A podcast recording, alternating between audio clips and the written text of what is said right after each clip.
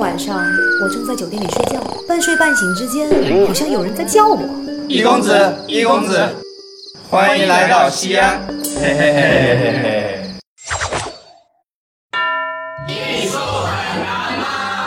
你好，我是易公子。今天我们要讲秦始皇陵兵马俑。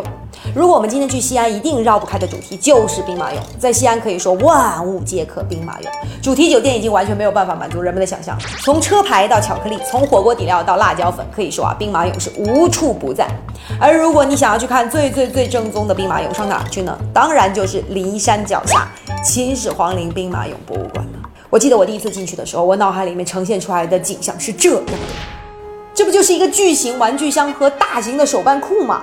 你看，有站着放箭的，有跪着放箭，有骑马的，有驾车的，兵种齐全，而且还有一个终极隐藏款，他头戴客冠，一身名花和剑花，整个兵马俑里面找不出十个来。他们分布在三个兵马俑坑里，一号坑最大，六千多位齐刷刷的盯着你；二号坑最全，兵马俑的花样多到你都看不过来。三号坑最牛，面积虽小，但是它藏着一个三军作战指挥部。而如此数量庞大、装备齐全的兵马俑，两千多年以来只属于一个人，一个翻遍了中国上下五千年历史再找不出第二个的男人——秦始皇。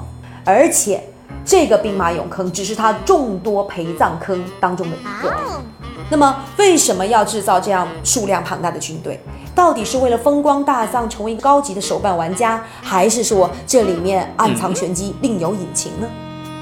其实我们都非常了解秦始皇上位之后的一系列举措：书同文，车同轨，统一度量衡，还有最最最残暴的焚书坑儒。但是关于他上位以前到底是怎么过来的，史书上鲜有记载。其实嬴政啊，从小是在赵国长大。他老妈叫赵姬，是赵国的白富美；老爸呢叫子楚，也叫嬴异人，是秦国丢到赵国去的质子，也就是人质。赵国因为在秦国那边吃了败仗，一怒之下就准备把嬴政一家通通干掉。嬴政的老爸也不是个好东西，他得到了消息之后逃回秦国，然后把孤儿寡母就留在了赵国。于是啊，嬴政从小就改跟母亲姓赵，孤儿寡母寄人篱下。这样的日子一直到嬴政九岁的时候才结束，消失了老爸变成了太子，赵国把嬴政母子送回了秦国。嬴政的命运从此有了翻天覆地的变化，他重新改回了嬴姓，而且有望成为秦国下下任的继承人。其实我们知道，这个孩子在幼年时期啊，母亲是给予这个孩子安全感的，而父亲呢，却会成为这个孩子的引路人。那个时候啊，嬴政的父亲做了一件事情，彻底的刷新了嬴政的世界观。嬴政的父亲秦庄襄王在他登上王位的第二年，开始大举进攻赵国，千军万马齐发，一口气占领了赵国晋阳一带的三十七城，而且设立了太原郡。晋阳是个什么地方？那可是赵国最早定都的地方。秦庄襄王这么做，就等于挖人祖宗十八代的坟，差不多。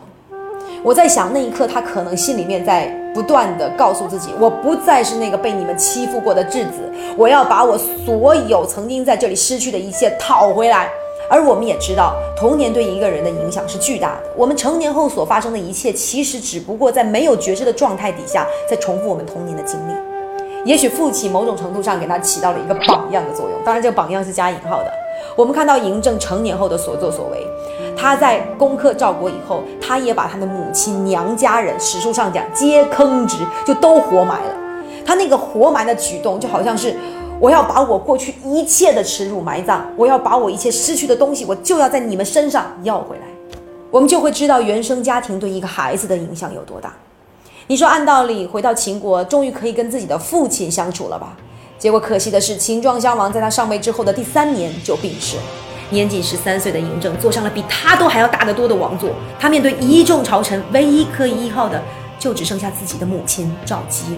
万万没想到的是，赵姬居然重新和当初把他献给秦庄襄王的丞相吕不韦搭上了线，而且还养上了男宠，甚至他还跟他的男宠把孩子都生下来了。最最最可怕的是，赵姬甚至企图废了嬴政，让自己的私生子上位。我们回顾一下嬴政的童年，小的时候父亲不在，这个角色一直是缺失的，从小跟着母亲在赵国寄人篱下，东躲西藏。终于好不容易回到了自己的家乡，跟自己的父亲在一起。三年之后，父亲就去世了，而一直相依为命的母亲居然背叛了他，跟别人在一起，还生下了孩子，还企图让这个孩子来取代他。我们可以想象一下，这个孩子的心里面充斥着各种的无助、恐慌、茫然、孤单，怎么办呢？要么毁灭，要么强大。在嬴政二十二岁那年，他重新拿回了权力，他开始用强大的权力来找回自己上位以来受到的所有屈辱。当年一权独大的丞相被他威胁之后饮酒自杀，母后身边意图谋反的男宠被他抓了之后车裂，同父异母的两兄弟被他派人用裹布摔死。任何一个能威胁到嬴政的不安全因素，他都跟除草一样连根拔起。我记得心理学家阿德勒曾经说过这样一句话，特别特别适合形容嬴政的童年。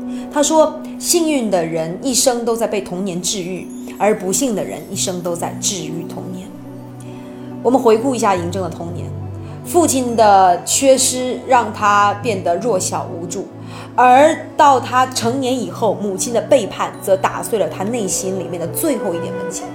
而这个时候，坐上王位的嬴政，他不再是那个在赵国寄人篱下的质子了，他也不再是那个没有实权的少年天子了。他终于可以拿回他所有的权利，向世界证明他才是王。公元前二二一年，秦始皇带着强大的军队结束了混战不休的春秋战国，完成了历史上从来没有人实现的大业——统一六国。他焚书坑儒，严刑峻法治天下。他征用大批百姓给自己修秦始皇陵、修阿房宫、修秦直道、修长城。他带着手下精锐巡行全国，最终倒在了路上。从此，他常年于西安骊山脚下，长眠于那个从他十三岁上位的时候就开始修建的秦始皇陵。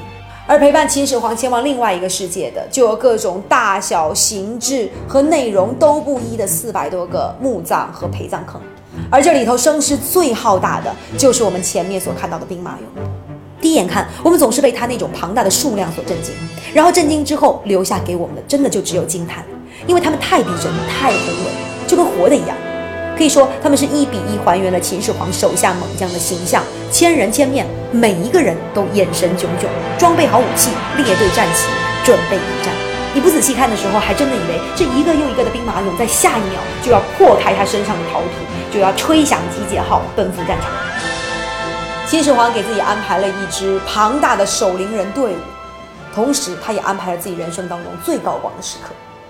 恍惚当中，我好像就看见一个男人在那里振臂高呼，说：“我有千军万马，我是世界之王。”就今天，有人说秦始皇暴虐残忍，他焚书坑儒；也有人说他是一个统一六国的千古一帝。